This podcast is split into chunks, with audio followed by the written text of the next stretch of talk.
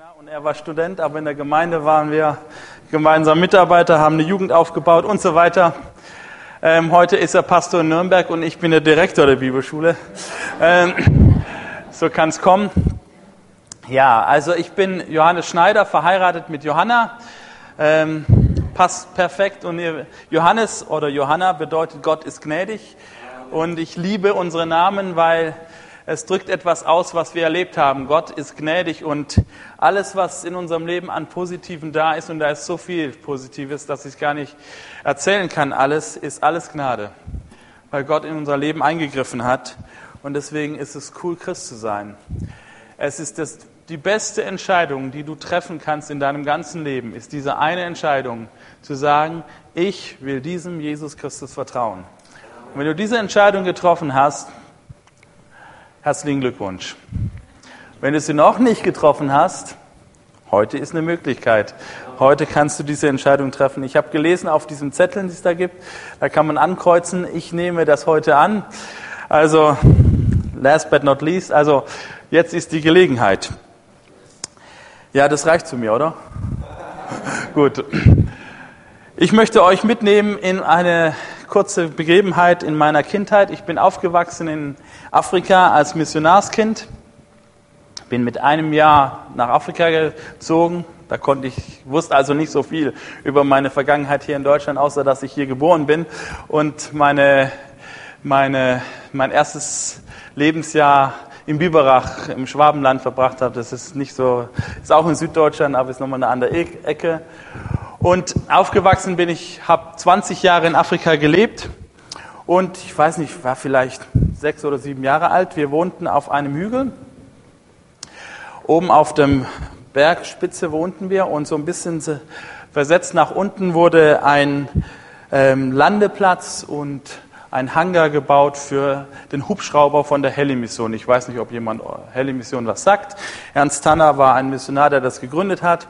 Und mein Vater war Missionar, aber vorher, bevor er Missionar war, wurde, war er Architekt und dann hat er das Ding da gebaut. Und ähm, wie es so ist, in Afrika gibt es zwei Jahreszeiten, zumindest in der Gegend, wo wir wohnten. Eine Trockenzeit, sechs Monate ist trocken und eine Regenzeit, sechs Monate regnet's. Und ähm, du kannst natürlich hauptsächlich nur in der Trockenzeit bauen. Und wir hatten die, die Fundamente waren schon alle gegraben und ausgegraben. Und dann kam die Regenzeit und die füllten sich so richtig schön mit Wasser. Und dann, wenn das Wasser absickert, das ist so eine richtig schöne, lehmige Gegend, dann gibt es so eine glasklare Lehmschicht, glänzend, wie, wie, halt Ton ist, wenn das so mit Wasser absetzt. Das sieht richtig lecker aus. Also wie so eine helle Schokolade mit ein bisschen Rottouch drin, Chili und so. Also das war, und für uns Kinder war das der Abenteuerspielplatz. Also dahin zu gehen war das Beste, was es gab. Wir durften aber nicht. Es war strengstens verboten, auf diese Baustelle zu gehen. Und irgendwann an einem Nachmittag, da war die Versuchung zu groß. Und ich habe alle meine Kumpels überredet und wir sind da hingegangen. Und ich war der Älteste in dieser Clique. Und wir haben da gespielt. Und ähm, könnt euch denken, das war viel Spaß. Es hat richtig Spaß gemacht in, dieser, in diesem Lehm da zu spielen und es war glitschig und rutschig und so weiter. Die, außer meinem Bruder und noch einer Person waren alle meine anderen Kumpels Afrikaner, also so wie Joel, ja. Nach dem Spielnachmittag sahen wir alle gleich aus. Und zwar von den Haaren bis zum Fuß. Alle komplett gleich. Wir hatten das gleiche an, wir hatten die gleiche Hautfarbe, die gleiche Haarfarbe, alles gleich, nämlich so schön kakaobraun weil wir eben diesen Schlamm von oben bis unten hatten. Und jetzt muss es nach Hause gehen. Okay, ich wusste, das gibt Ärger. Ich wusste, das gibt Ärger. Wie machst du das jetzt? Wie, mach, wie kriegst du das hin, jetzt nach Hause zu gehen, ohne Ärger zu kriegen? Mir fiel kein Ausweg ein, also habe ich irgendwie es hingekriegt, meine Kumpels sind vorgegangen und ich bin hinterher. Ähm, und habe so gewartet, mal sehen, wie die Reaktion ist, wenn die so durch die Haustür reinkommen und die Eltern, die dann treffen, die saßen da alle am Kaffeetisch, meine Eltern, die Eltern von meinen Freunden und so weiter. Und ich wusste, je nach Reaktion kannst du noch deine reagieren. Also da kannst du dann sehen, was du machst. Und die kamen rein und ein Aufschrei und ich dachte, oh wei, da gehst du nicht rein. Also bin ich durch die Hintertür reingeschlüpft ins Haus, in mein Zimmer und unters Bett. Und da habe ich mich versteckt, so wie ich war. Und ich hörte alles, wie ich sage, was macht ihr da? Und es war verboten und, und, und. Gut, einer nach dem anderen wurde ins Bad gesteckt, wurde sauber gemacht und ich lag unterm Bett. Und desto länger ich da lag, umso mehr Angst hatte ich. Die Angst nahm zu. Die war schon groß, aber die wurde immer schlimmer. Die wurde immer, immer schlimmer, weil ich wusste, das gibt Ärger. Und jetzt wurde es noch schlimmer. Aber desto mehr die Angst zunahm, umso lieber war ich unter diesem Bett. Weil ich dachte, das ist besser. Aber irgendwann wird es kalt, es ist ungemütlich, es wird unangenehm, das Zeug fängt an zu trocknen an deinem, an deinem Körper, die Haare fangen, fangen an steif zu werden, weil das alles voll mit dem Zeugs war. Und irgendwann war es so unangenehm unter diesem Bett, ich weiß nicht, wie lange ich da lag, dass ich trotzdem gewagt habe, rauszugehen, egal was für eine Strafe kommt. Warum erzähle ich diese Story? Weil ich das Gefühl habe oder die Wahrnehmung habe, dass viele Christen auch unter solchen Betten liegen verdreckt und Angst haben rauszukommen, weil sie Angst haben vor den Konsequenzen, wenn das rauskommt, was ich da gemacht habe. Und deswegen verkriechen wir uns lieber irgendwo, verstecken uns und denken, das ist besser so.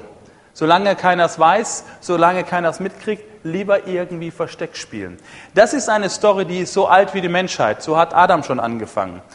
Da hat er Mist gebaut, die Bibel nennt das Sünde, hat gegen Gott gehandelt und anstelle zu Gott zu gehen, hat er sich auch verkrochen. Nicht unter dem Bett, so wie ich damals, sondern irgendwo hinter Büschen.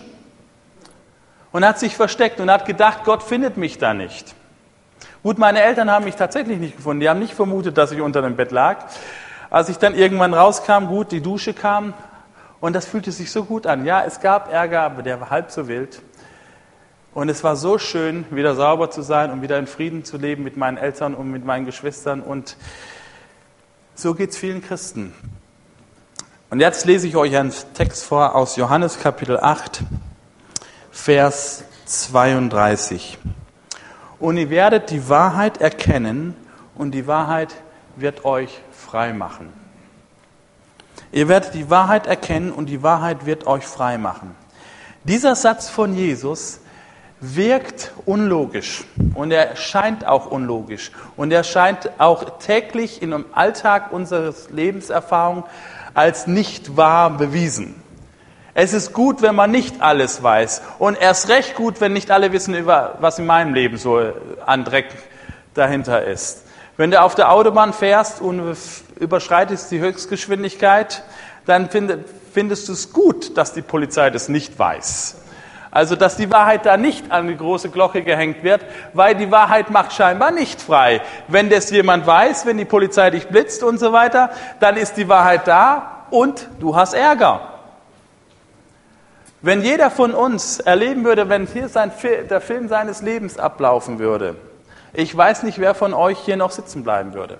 Also ich würde rausgehen. Weil Wahrheit macht die wirklich frei? Ist die Wahrheit nicht eher das Gegenteil? Sie bringt Strafe mit sich, Scham, Schande, unangenehm. Die Wahrheit über mein Leben, macht die mich frei? Oder ist die nicht eher einschüchternd, beängstigend, versklavend?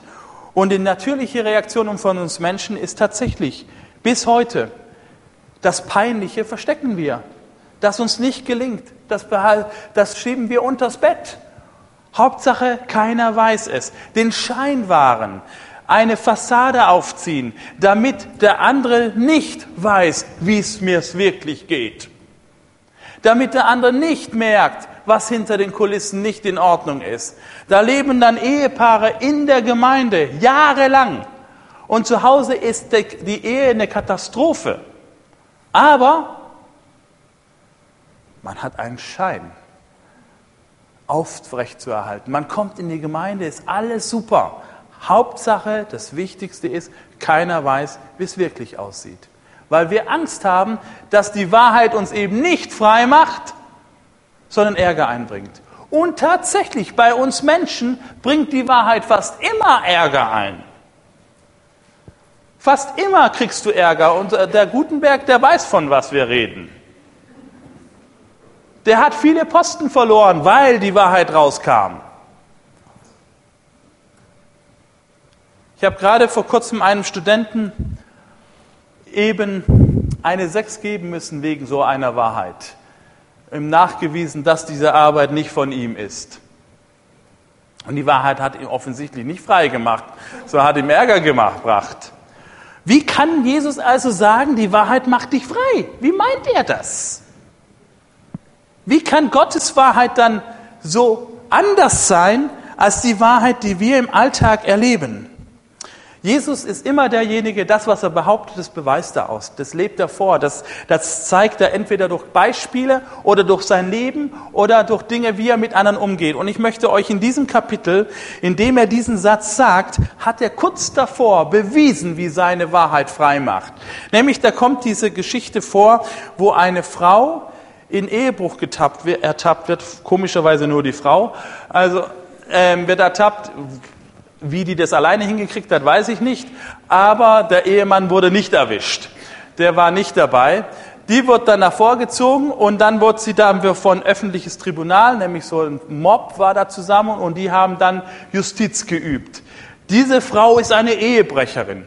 Und alle hatten schon ihre Steine in der Hand und waren bereit, die Wahrheit, die jetzt ans Licht gekommen ist, nicht Freiheit zu bringen, sondern Tod zu bringen. Wiederum, diese Frau, wenn die, während die da saß, ich weiß nicht, ob ihr euch nachvollziehen, ob ihr das nachvollziehen könnt, was eine Steinigung ist. Eine Steinigung ist eine der unangenehmsten Formen zu sterben. Du kriegst ja nicht gleich einen Stein an den Kopf und bist weg, sondern das landet irgendwo und das ist sehr schmerzhaft, sehr brutal. Und diese Frau saß da oder kniete oder lag oder keine Ahnung und wartete jetzt, jetzt passiert's, jetzt passiert. Mist, warum wurde ich erwischt?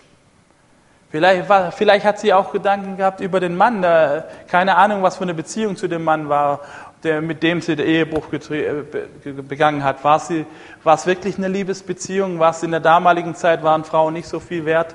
Also was war dahinter? Vielleicht war es sogar das Gefühl, typisch mal wieder, mich erwischt, den anderen nicht und so weiter. Keine Ahnung, was die Bibel sagt, nicht viel darüber, was diese Frau dachte, aber garantiert nicht super, dass die Wahrheit ans Licht kam. Also das hat sie bestimmt nicht gedacht.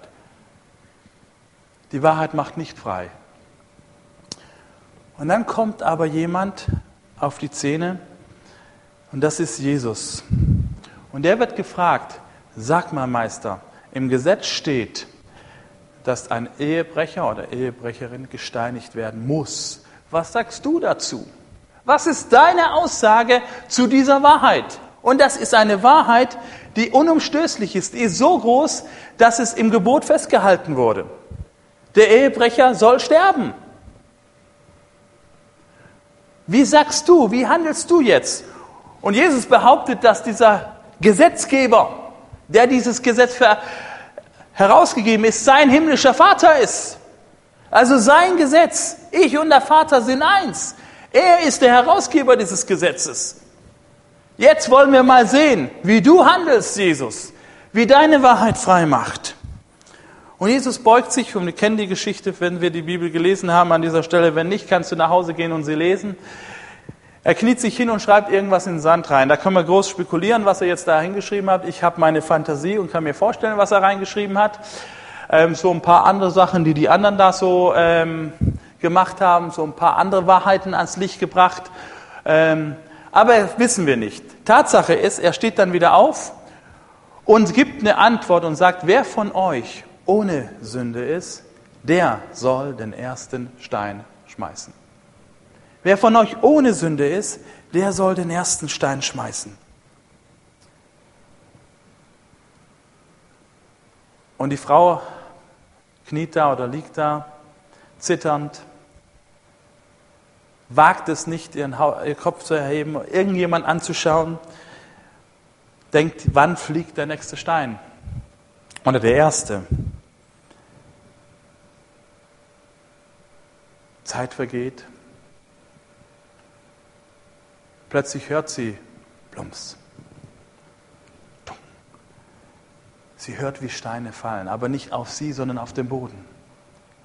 Sie hört, wie Steine aus der Hand gelegt werden, aber nicht vielleicht der eine ganz still und leise, der eine beim Umdrehen im Weggehen. Auf jeden Fall, diese Masse um sie herum wird immer kleiner. Und plötzlich ist diese Frau alleine mit Jesus. Die Sache ist noch nicht gerettet. Es ist immer noch einer da, der einen Stein schmeißen kann. Und du kannst allein, einer kann eine Frau steinigen. Wenn da so viele Steine rumliegen, Jesus hätte es hingekriegt. Und Jesus hätte sie steinigen müssen. Jesus hätte diese Frau steinigen müssen.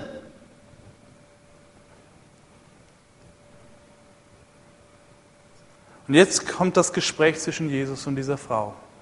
Wo sind all die, die dich verurteilt haben? Sind alle weg? Wenn sie dich nicht verurteilt haben, so verurteile ich dich auch nicht. Jetzt kommt das, worauf ich hinaus will, dass die Wahrheit Jesu, die Wahrheit Gottes anders ist. Die Wahrheit über diese Frau war, ja, es stimmt, sie war eine Ehebrecherin. Die Wahrheit über die Menschen um sie herum war auch, keiner von ihnen hatte das Recht, einen Stein zu schmeißen, obwohl sie alle bereit waren, Steine zu schmeißen. Alle waren bereit, einen Stein zu schmeißen. Manche waren, vielleicht war sogar der eine oder andere dabei, der vielleicht vorher mit ihr was hatte. Und sie gedacht hat, bevor das rauskommt, weg mit ihr.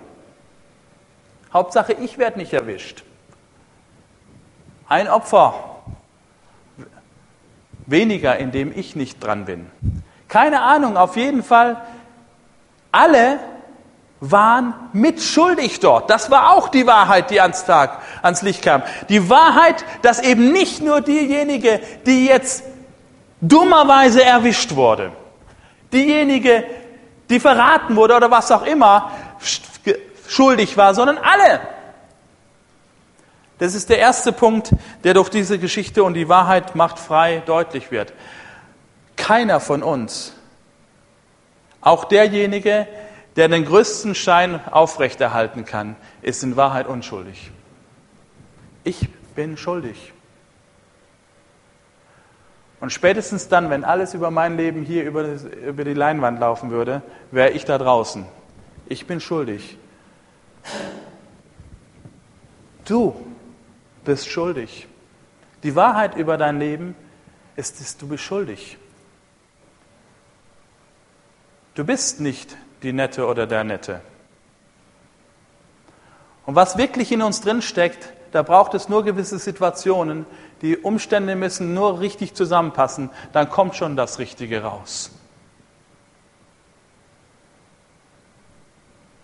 Das ist die Wahrheit über uns.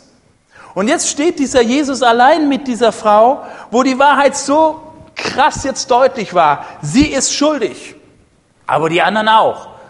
Jetzt vielleicht, was ist mit dir, Jesus?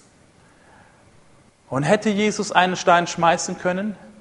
Ja, er hätte es können. Wer ohne euch ohne Schuld ist, der darf schmeißen. Ja, Jesus hätte schmeißen dürfen. Jesus hätte einen Stein aufheben dürfen und er hätte diesen Stein schmeißen dürfen. Ja, nicht nur dürfen, Jesus hätte diesen Stein schmeißen müssen. In dem Augenblick, wo Jesus den Stein nicht warf, wurde er selber eigentlich zum Gesetzesbrecher, weil er das Gesetz nicht aufrechterhalten hat. Weil er das Gesetz nicht erfüllte. Ja, wie passt das? Wie macht Gottes Wahrheit frei? Jesus sagt ihr, wenn sie dich nicht verurteilt haben, so verurteile ich dich auch nicht. Indem Jesus das sagte, er, unterschrieb er sein eigenes Todesurteil. In dem Augenblick unterschrieb Jesus sein eigenes Todesurteil. Nur deswegen, weil er wusste, dass er auch sterben wird, dass er diese Steine auf sich nehmen wird, dass er nicht die Steine schmeißt, sondern die Steine auf sich lenkt. Deswegen konnte er diese Frau freilassen. Er unterschrieb in diesem Augenblick und sagte, ich bin bereit, für dich zu sterben.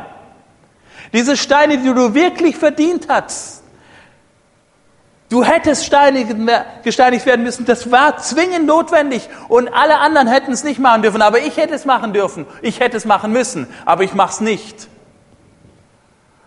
Ich mache es nicht. Weil meine Wahrheit macht frei. Warum? Weil bei Jesus Christus etwas zusammenkommt. Und das ist so, fängt das Johannesevangelium, in dem diese Geschichte drin steht, an. Das Johannesevangelium fängt nämlich an in Kapitel 1 da heißt es ab Vers 14 die kürzeste Weihnachtsgeschichte. Und das Wort wurde Fleisch und wohnte unter uns und wir haben seine Herrlichkeit angeschaut, eine Herrlichkeit als des Eingeborenen vom Vater, voller Gnade und Wahrheit. Voller Gnade und Wahrheit. Bei Gott macht Wahrheit frei, weil bei Gott auch Gnade ist. Weil bei Gott auch Gnade ist. Gott ist ein heiliger und ein liebender Gott. Er ist nicht nur ein lieber Papa im Himmel. Ja, er ist heilig. Und weil er heilig ist, muss er Sünde strafen. Muss er das Versagen ans Licht bringen. Aber er ist eben nicht nur Wahrheit, er ist auch Gnade. Und bei ihm kommt das zusammen. Und das merken wir spätestens am Kreuz. Und deswegen ist seine Wahrheit so ganz anders. Seine Wahrheit stellt nicht nur bloß, seine Wahrheit macht wirklich frei. Seine Wahrheit lädt dich von diesem, unter diesem Bett heraus und sagt, komm raus. Du musst nicht Versteck spielen. Du kannst zu mir kommen. Ich kenne dich doch sowieso. Ich weiß, dass du da drunten liegst. Ich weiß, wie es dir geht. Ich weiß, was für Gedanken du hast, wenn du alleine in deinem Bett liegst. Ich weiß, was für Versagensängste du hast. Ich weiß, was für Gefühle du hast. Ich weiß, ich kenne die tiefsten Gedanken deines Herzens. Die kenne ich alle. Und trotzdem darfst du zu mir kommen, weil ich bin ein Gott, der Wahrheit und Gnade zusammenbringt. Halleluja. Und das ist Evangelium. Das ist die gute Nachricht, dass Wahrheit bei Gott wirklich frei macht. Halleluja. Bei mir macht Wahrheit nicht unbedingt frei. Wenn ich wüsste, was alles Konsti angestellt hat, während er Student war,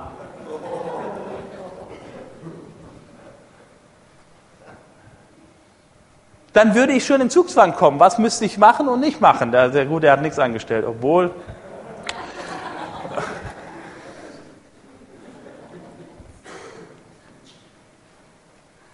Aber bei Gott kann ich aufhören, mich zu verstecken.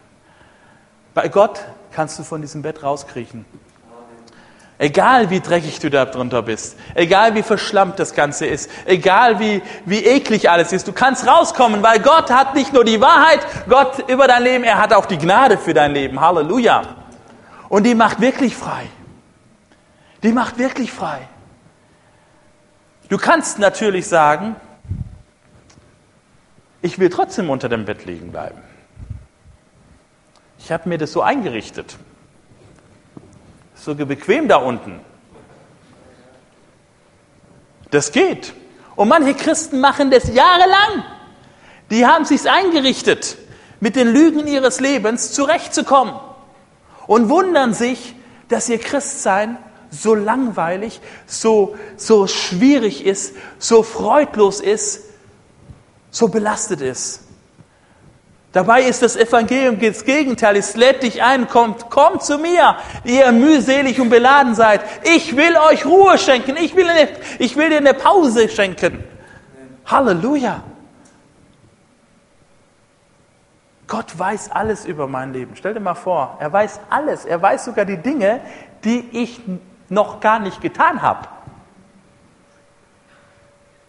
Ja, die weiß er schon. Er weiß, was ich morgen an Versagen mitbringe. Er weiß, was ich in zehn Jahren falsch mache. Die kennt er alle schon. Er weiß jeden Gedanken. Und trotzdem sagt er, Johannes, mit dir will ich unterwegs sein. Dich liebe ich, dich mag ich. Ich will dein Freund sein, ich will mit dir durchs Leben gehen. Ich kenne die Wahrheit über dich durch und durch. Aber bei mir musst du kein Versteck spielen bei mir Gnade, weil bei mir Gnade auch ist. Aber wisst ihr, Gnade ist eben nur möglich bei Gott auch mit Wahrheit. Gnade heißt nicht, wie wir das oft falsch verstehen, Gott drückt ein Auge zu. Ach, nicht so schlimm. Nicht erwischt. Hauptsache nicht erwischt. Oh, ja, ist doch alles. Gott ist Gnade. Wir leben ja nicht unter dem Gesetz. Ich habe den Satz schon oft gehört. Ja, wir sind nicht mehr im alten Bund, wir sind im neuen Bund. Da leben wir nicht unter dem Gesetz, sondern in der Gnade. Ja, das stimmt. Aber die Gnade ist nur Gnade, wenn die Wahrheit auch da ist. Sonst brauchst du keine Gnade. Du brauchst keine Gnade für Menschen, die nicht schuldig sind. Stell dir mal vor, jemand kommt zu mir und sagt, ich, ich begnädige Sie. Das ist ja für was denn? Was habe ich denn verbrochen, dass Sie mich begnädigen? Wer sind Sie überhaupt? Gnade braucht nur derjenige, der wirklich schuldig geworden ist. Und die Wahrheit über unser Leben ist, dass wir alle schuldig geworden sind. Dass wir immer wieder neu schuldig werden. Und die Wahrheit über Gott ist, dass seine Wahrheit frei macht, weil er mit Gnade kommt. Weil er dich einlädt, bei mir darfst du echt sein. Bei mir darfst du aufhören zu Schauspielern. Und wir sind alle Oscar-reif in der Beziehung. Weil wir können das, diese Maske aufziehen. Und Gott lädt dich heute ein und sagt, leg sie ab. Bei mir darfst du sie ablegen. Bei mir darfst du aufhören zu Schauspielern. Bei mir darfst du wirklich sagen, wie es dir wirklich geht. Was in deinem Herzen nicht funktioniert. Was für Ängste du hast. Du brauchst nicht so cool tun. Ich weiß, was wirklich in deinem Herzen ist. Ihr Männer, ihr braucht nicht so stark tun. Wir kriegen das schon gebacken. Wir haben solche Schultern. Bei Gott darfst du schwach sein. Darfst du sagen, Jesus, ich kriege das nicht hin in meinem Leben. Und dann erleben wir, wie Gnade und Wahrheit frei macht. Wie Wahrheit wirklich frei macht. Weil die Gnade Gottes in dein Leben reinkommt. Das ist so wie diese Dusche, nachdem ich da aus diesem Bett rauskam und dieser ganze Dreck weggespült wurde. Das ist wie eine richtige, ihr könnt euch gar nicht vorstellen, wie das ist. Wenn du so richtig verdreckt bist, dann, dann ist, du fühlst dich wie neu geboren. Und deswegen gebraucht die Bibel das Wort der Neugeburt, ein neues Wesen werden. Und dann sagst du, ja, ich, das habe ich schon lange erlebt. Ich bin ja schon lange Christ. Die Wahrheit macht auch Christen frei. Nicht nur Menschen, die Jesus noch nicht kennen. Ich möchte dich heute einladen, ich möchte dich heute einladen im Namen Jesu, dass du von diesem, unter diesem Bett rauskriegst, wo du dich reinge versteckt hast. Ich möchte dich aber auch einladen, zu einem neuen Umgang mit anderen Menschen. Vielleicht gibt es in deiner Verwandtschaft, in deinem Freundeskreis, in deiner Gemeinde Menschen, die schuldig geworden sind. Und ich möchte dir heute sagen, du hast kein Recht, die Steine zu schmeißen. Du hast kein Recht, die Steine. Ja, aber wenn du weißt, was der alles gemacht hat, wenn du wüsstest, was der alles mir angetan hat, ich habe das Recht, drei Steine gleichzeitig zu schmeißen. Jesus sagt dir, du nicht. Wer ohne Sünde ist, der darf. Wie viele Steine fliegen in Gemeinden zu Unrecht? Wie viele Menschen schmeißen Steine auf andere Menschen, wo sie gar nicht das Recht haben zu schmeißen? Der Einzige, der das Recht hatte, hat es nicht getan.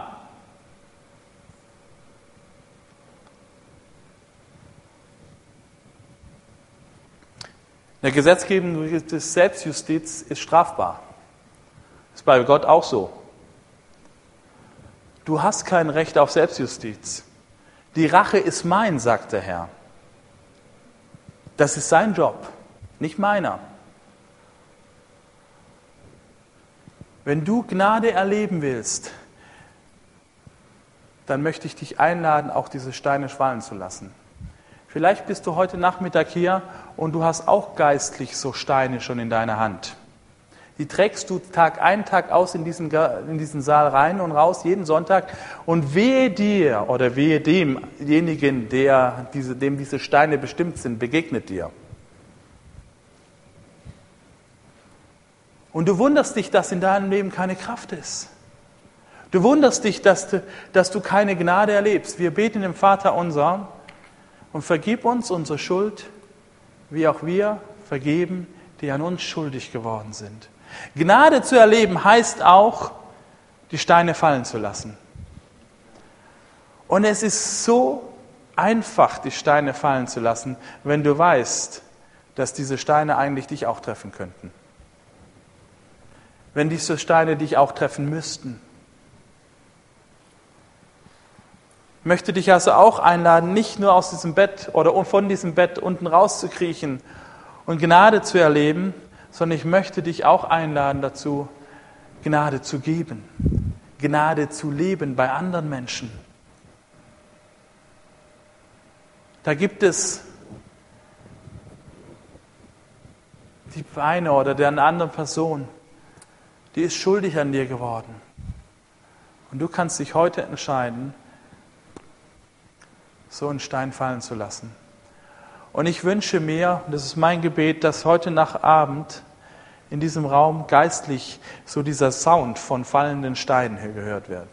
Dass das Himmelreich diesen Ton hört. Wie Steine fallen. Wie Steine fallen weil Menschen kapiert haben, ich muss nicht Wahrheit durchsetzen. Er tut es. Und er tut es auf eine andere Art und Weise. Halleluja. Halleluja. Meine Oma ist 95 Jahre alt. Eine Hammer, Hammer Frau. Wow. Die ist cool. Die ist wirklich cool. Sie kann nicht mehr sehen ist blind, obwohl Lesen ihr Hobby war, das ist für sie schrecklich.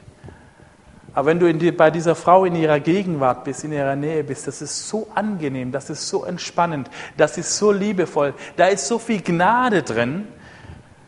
Junge Leute lieben ihre Nähe. Du fragst dich, warum? Was ist so sexy an der Frau, dass alle bei der sein wollen? Ich sage euch das Geheimnis. Das ist eine Frau der Gnade.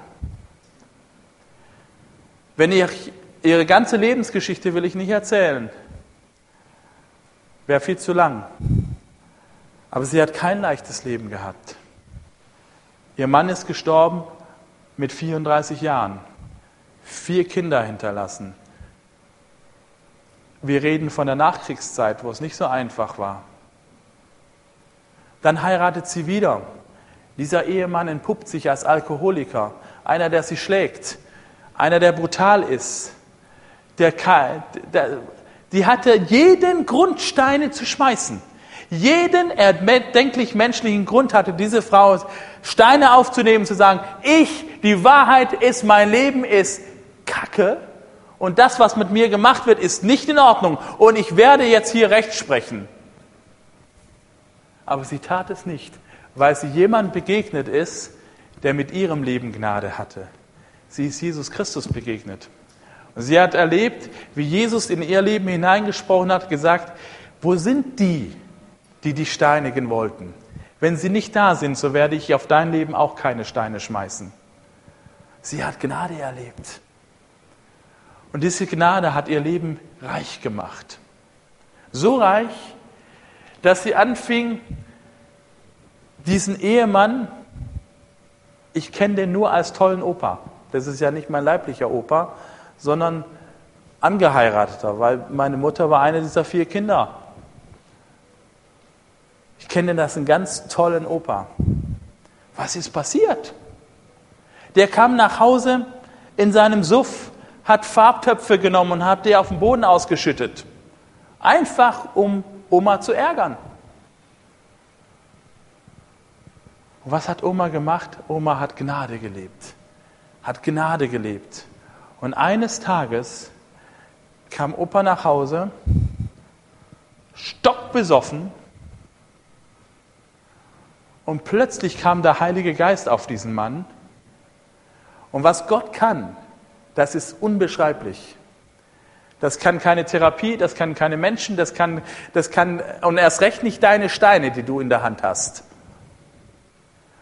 Und packte diesen Mann. Und in einem Augenblick fing der an zu weinen und sagte, Emmy, sag mal, was mache ich mit dir hier? Der ist sofort nüchtern geworden. Der brauchte keine Entziehung mehr. Der war verändert durch die Kraft des Heiligen Geistes, weil eine Frau ihre Steine fallen ließ und gesagt hat, ich bin der Gnade begegnet und ich werde nicht ohne Gnade leben, sondern mit Gnade leben, auch für meine Mitmenschen. Und heute ist Opa ein feiner Mann, ein toller Uropa. Halleluja.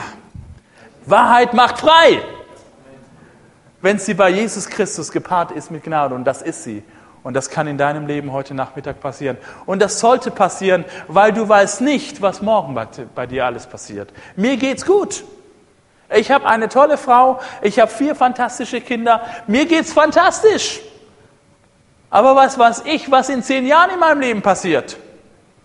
Was weiß ich, was für Schicksalsschläge und was für Leid andere Menschen mir antun werden? Und wenn ich mich nicht heute entscheide, Jesus, ich will ein Mann der Gnade sein, werde ich irgendwann als verbitterter alter Mensch enden. Und es ist erstaunlich zu sehen, wie es Menschen gibt, die erleben genau das Gleiche, aber das Produkt ihres Lebens ist was ganz anderes. Da gibt es Menschen, die haben Leid und Ungerechtigkeit erlebt, aber sie sind Menschen der Gnade. Und es gibt andere Menschen, die verbittern dabei und werden einsam und allein. Warum? Beide kennen die Wahrheit von Leid. Beide kennen die Wahrheit von Ungerechtigkeit. Aber der eine hat Gnade erlebt und der andere nicht. Deswegen lade ich dich ein, diesem Jesus Christus heute Abend zu begegnen. Vielleicht hast, kennst du ihn noch gar nicht und du bist das erste Mal in, die, in so einem Gottesdienst. Es ist das Coolste, was du machen kannst, diesem Jesus zu begegnen. Und es ist so einfach. Er ist hier. Er ist jetzt hier. Den kannst du nicht sehen, aber du kannst ihn spüren wie der Heilige Geist in deinem Herzen wäre. Die Stimme, die jetzt an deinem Herzen klopft, die jetzt in diesem Augenblick sagt, ich bin da. Und du hörst diese Stimme. Die kannst du wegdrücken, die kannst du ignorieren, aber ich weiß, dass du sie hörst, weil der Heilige Geist wahr ist. Er ist hier. Und er sagt, hör zu, nimm diese Botschaft an. Nimm sie an. Und da brauchst du nur aus diesem von diesem Versteck rauskommen und sagen, Jesus, hier bin ich. Die Wahrheit über mein Leben ist ja, es stimmt ja. Es stimmt ja. Ich bin so einer. Ich bin so ein Jähzorniger. Ich bin so ein Mensch, der andere Leute verurteilt. Ich bin so ein Selbstgerechter oder was auch immer. Komm in mein Leben, veränder mich. Und dann erlebst du diese Dusche Gottes, die diesen Schlamm von dir runterspült. Das ist wow. Das ist so erfrischend. Aber vielleicht bist du auch hier und du sagst, das habe ich alles schon erlebt. Aber da gibt es diese eine Baustelle in deinem Leben, diesen einen Punkt, wo du nicht bereit bist, die Steine fallen zu lassen. Wo du nicht bereit bist, Gnade reinkommen zu lassen. Weil du denkst, wenn du das machst, dann lässt du etwas von deinem Recht, wozu du Recht hast, fahren. Und Gott lädt dich heute ein und sagt, lass doch mal dieses Recht fahren. Und lass mich Recht sprechen und lass Gnade in dein Leben rein. Dazu gehört Mut. Das Himmelreich ist nichts für Feiglinge, sondern nur für Menschen, die Mumm in den Knochen haben. Die sagen, ja, ich, ich wage es. Glauben hat Mut. Sagen, ich bin mutig jetzt. Ich lasse mich auf Gott ein.